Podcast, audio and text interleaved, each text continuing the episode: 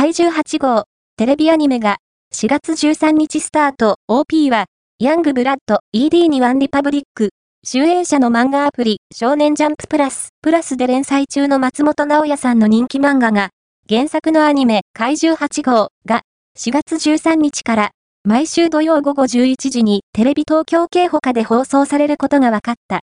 X、Twitter でも、全エピソードが全世界リアルタイム配信される。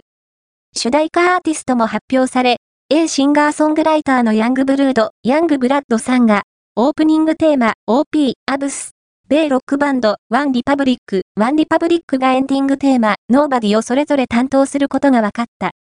OP、ED は、共に、同作のために書き下ろされた楽曲で、YouTube で公開された PV でお披露目された。